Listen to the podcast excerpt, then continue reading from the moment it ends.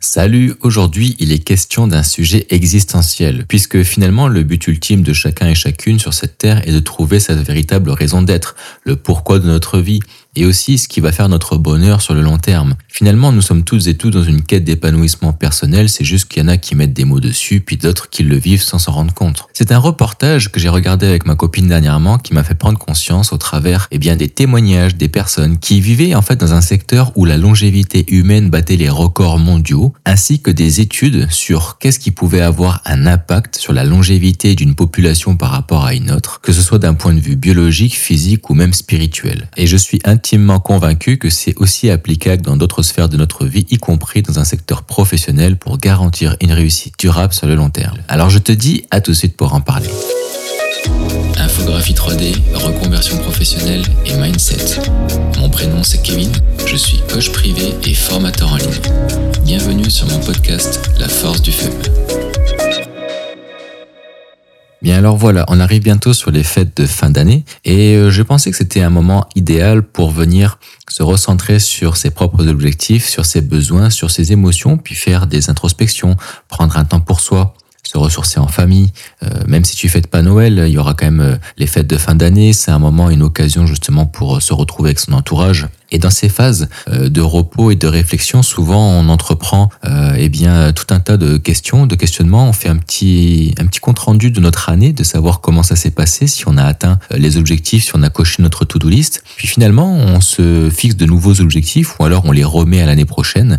Et c'est dans cette phase d'introspection, cette phase de, de remise en question, de questionnement et puis de, de motivation qui qui est pour moi est essentielle puisque ça permet en fait à chacun et chacune de repartir plein d'entrain, plein de motivation, les batteries rechargé à chaque année. Et c'est après, au fil du temps et au fil des épreuves euh, bah, qu'on rencontre au cours de l'année, que eh bien euh, notre euh, notre détermination, bien entre guillemets, s'est moussée.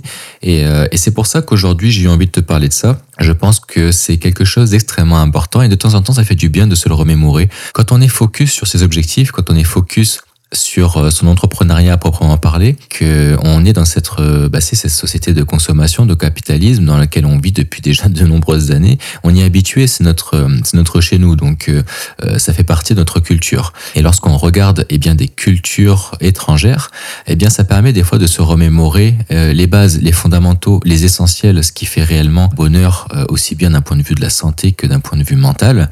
Et c'est justement en regardant ce fameux reportage dont je t'ai parlé lors de l'intro avec ma compagne euh, et, ça faisait un petit tour des, euh, des îles et puis euh, des parties du monde dans lesquelles les populations avaient le plus haut taux de longévité et le plus bas taux de mortalité, c'est-à-dire que les, populations étaient extrêmement vieilles, elles atteignaient facilement entre 90 et 110 ans, donc c'était assez impressionnant. Et donc il y a des personnes qui se sont intéressées au sujet, qui ont fait des, des, études pendant des années sur leur alimentation, sur leur mode de vie, se sont mis en immersion avec eux dans la famille, dans leur quotidien, poser des questions, faire des sondages. Et euh, il en est revenu plusieurs points, en particulier un d'entre eux, et tout ce que je vais te dire jusqu'à maintenant, ce n'est pas un secret ou, euh, ou quelque chose d'incroyable ou la recette magique ou mystère, c'est des choses qu'on sait déjà, mais ça fait du bien de les réentendre. Ça fait du bien de savoir que ça fonctionne pour des populations.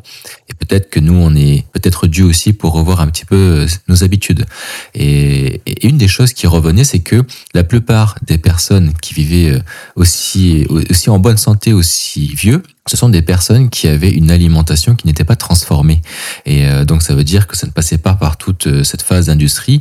Ils allaient eux-mêmes cultiver leurs propres denrées, puis euh, ils gardaient finalement une forme d'activité de plein air. Ils se nourrissaient bien des végétaux et puis de tout ce qui avait local. Et puis ce qui était extrêmement intéressant, parce que moi je suis un gros carnivore, j'adore la viande, et même si j'ai des amis qui sont complètement végétariens, ça faisait partie que de 1% de leur alimentation annuelle. C'est-à-dire que le reste du temps, ils se nourrissaient essentiellement essentiellement euh, de patates violettes, euh, de, de, tofu, des choses comme ça. Donc finalement, c'était la protéine végétale qui apportait leur rapport protéiné, et puis euh, et puis après tout ce qui va être en lien avec les produits additionnels. Et j'ai trouvé ça extrêmement intéressant parce qu'on n'a pas tous la main sur la possibilité de cultiver soi-même, d'avoir un petit jardin ou à planter ses tomates ou des choses comme ça, ce qui est toujours recommandé, puis c'est préférable. Donc ça, c'était un point l'alimentation, mais c'est pas ça réellement le sujet aujourd'hui. c'est surtout que en posant la question à ces personnes-là, toutes expliquaient qu'elles avaient une raison d'être. Et chacun et chacune euh, disait que le plus important dans leur vie a été de profiter, c'est-à-dire d'avoir du plaisir et de rire. En d'autres termes, ils passaient leur temps à essayer de ne pas s'énerver. Donc ils disaient que ça faisait des années qu'ils n'étaient plus en colère, qu'ils ne se mettaient plus en colère et qu'ils prenaient vraiment du plaisir à aider les autres, à être en communauté. Et euh, donc ces, ces mots-clés-là sont ressortis et c'est ces mots-clés-là qui finalement sont la clé du succès, la clé de la réussite et de la longévité, de l'épanouissement c'est la communauté, c'est-à-dire euh, ne pas rester seul. Il paraîtrait que, eh bien, euh, quand on, on, vit seul et qu'on reste seul, eh bien, on a tendance à se retirer déjà 15 ans de sa propre vie euh, sur un terme de longévité parce que ça vient comme rétrécir des parties de notre cerveau et ça vient avoir un impact sur notre santé. Donc, je ne sais pas combien de temps il faut rester seul pour que ça puisse avoir une réduction de 15 années environ sur la longévité totale de notre vie, mais euh, tout ça pour dire que c'est cette solitude euh, auquel on est confronté, nous autres infographistes ou même entrepreneurs freelance derrière notre écran. Et, ça, eh bien, je pense que c'est important aujourd'hui de le mettre en avant parce que je fais partie de ces personnes qui sont des loups solitaires. Et en même temps, j'aime euh, avoir une communauté. C'est d'ailleurs pour ça que je travaille sur un espacement et puis que je veux générer une communauté autour de mon podcast et puis que je veux faire des interviews, tout ça, parce que je veux rencontrer des gens, parce que j'en ai marre d'être seul. J'aime ça, ça me permet d'être créatif, mais ça me permet pas d'être heureux. Donc, euh, le plus important, c'est d'arriver à trouver un équilibre entre productivité et créativité, et puis après trouver euh, des points d'accroche pour pour rencontrer des gens et partager son univers avec d'autres. Finalement, moi, c'est ça le but de ma vie, c'est ça ma raison d'être, c'est partager mon savoir, ma passion, mes réflexions personnelles pour que ça puisse être profitable et que ça puisse résonner dans le cœur d'autres personnes et donc aider d'autres personnes sur des axes de réflexion auxquels elles n'auraient peut-être pas pensé, planter une graine qui peut faire des fois toute la différence dans une vie. Je sais que toutes les phases d'introspection, puis les, les grands changements et les grands tournants dans ma vie ont souvent été causés par euh, des fois une simple phrase ou une discussion avec une personne qui m'a fait prendre conscience de quelque chose et ça, ça a évolué, ça a fait son bout de chemin au travers de ma vie, de ma personnalité et ça a défini là où j'en suis aujourd'hui. Et ça, eh bien, je pense que c'est quelque chose d'extrêmement important. Donc c'est pour ça que je veux le, partager avec toi aujourd'hui et, euh, et, que je veux mettre en avant que le but le plus important, c'est de trouver sa raison d'être et, euh, et d'être toujours dans la bienveillance. Et c'est quoi finalement cette bienveillance eh bien, c'est le fait de vouloir apporter du positif, penser positif, vouloir du bien aux autres et essayer de ne pas s'énerver. Et je travaille encore sur cette dernière parce que moi j'ai un tempérament impulsif, j'ai un tempérament sanguin. Donc, euh, euh, je vais avoir tendance très rapidement à, euh, à, monter dans les tours. Au fond de moi, c'est un volcan en éruption et pourtant toutes les personnes qui me connaissent disent que je suis quelqu'un de très calme, que je suis une eau, un fleuve tranquille et que et que voilà, en fait, ils s'étonneraient de me voir en colère alors qu'au fond de moi, eh bien, c'est totalement l'imposé. Je suis un, volcan en éruption et et je pense que c'est cette grande tempérance que j'ai, cette capacité à être, à me canaliser, et ce grand self-control que j'ai qui qui fait qu'au bout d'un moment, bah, ça devient ma nature et justement, j'ai tellement été témoin de violence dans mon enfance et autour de moi que je me suis fixé comme un mantra de ne jamais reproduire ces erreurs-là. Et c'est pour ça que je suis devenu quelqu'un de calme, conciliant et puis posé, puis qui aime discuter, qui aime communiquer, même si j'ai un tempérament sanguin. Donc c'est pour ça que j'ai toujours dit à des personnes de mon entourage, surtout ne me mets jamais une gifle ou ne me frappe pas ou il faut pas que j'ai une douleur lorsque je m'y attends pas, parce que ça m'est déjà arrivé. Puis je reprends mes esprits quelques secondes après, puis j'ai un trou noir en fait, parce que mon tempérament est un tempérament sanguin de feu, tu vois. Mais, mais après, dès que je suis dans une phase eh bien, de conscience, eh bien, je suis quelqu'un de calme au quotidien qui ne s'énerve jamais. Et puis quand j'ai des tendances à être agacé, irrité ou, ou j'ai tendance à m'énerver, ben, c'est toujours très tempéré. Et, euh, et ça, c'est important, tu vois, c'est un travail d'une vie parce que je pense que si tu es d'une phase comme moi à être euh, un tempérament de feu, magmatique et puis impulsif et, euh, et que tu te laisses emporter par tes émotions, ben, tu peux finir par être en colère tout le temps. Je dis pas forcément agressif ou violent. Hein. On peut être impulsif sans être agressif. C'est-à-dire que tout de suite, euh, on peut être sur la défensive, on peut prendre les choses euh, très à cœur, on peut euh, répondre au tac au tac, avoir énormément de réparties, peut-être aussi avoir des réflexions piquantes et des, des réflexions froides. Tout ça, bah, ça demande d'en être conscient, de le de, l'analyser et puis euh, et puis après de mettre en place des mécanismes pour essayer de progresser parce que chacun a ses propres démons, chacun a ses propres patterns.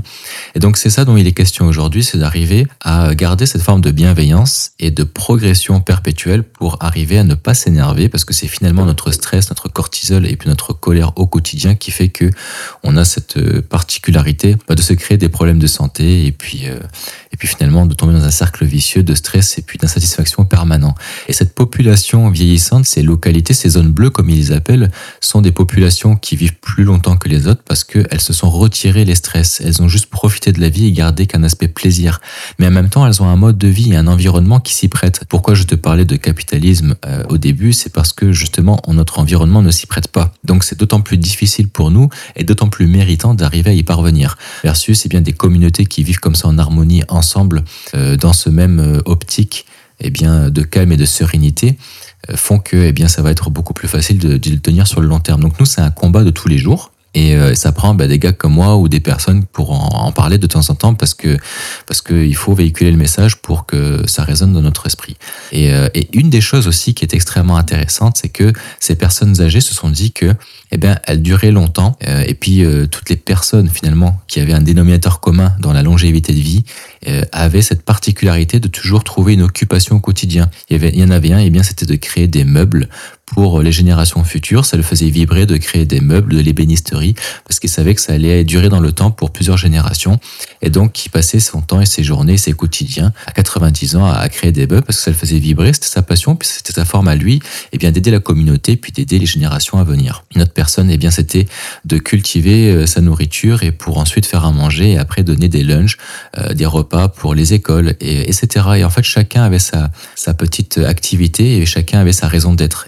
Raison d'être là fait qu'on a envie de continuer à vivre. Versus, c'est bien des personnes qui, comme ma mère, ont décidé finalement de s'abandonner et d'arrêter de vivre. Et bien, c'est parce qu'elles n'avaient plus de raison d'être. Elles n'avaient plus ce sentiment d'appartenance à la vie, d'appartenance à sa société et ne trouvaient donc plus de but à sa vie. Voilà. Donc, c'est quelque chose que je ne te souhaite pas, que je ne souhaite à aucun membre de ton entourage. Et c'est même quelque chose que je ne souhaite pas à mes ennemis. Donc, euh, je te recommande fortement de te pencher sur le sujet parce que moi, eh bien, c'est quelque chose que je vais faire. C'est aussi pour ça que c'est important de partir en voyage et puis de découvrir d'autres culture parce que ça permet justement de, de, se remémorer finalement les principes, les fondamentaux, puis les choses qui sont euh, la base pour notre, notre bonheur. Voilà.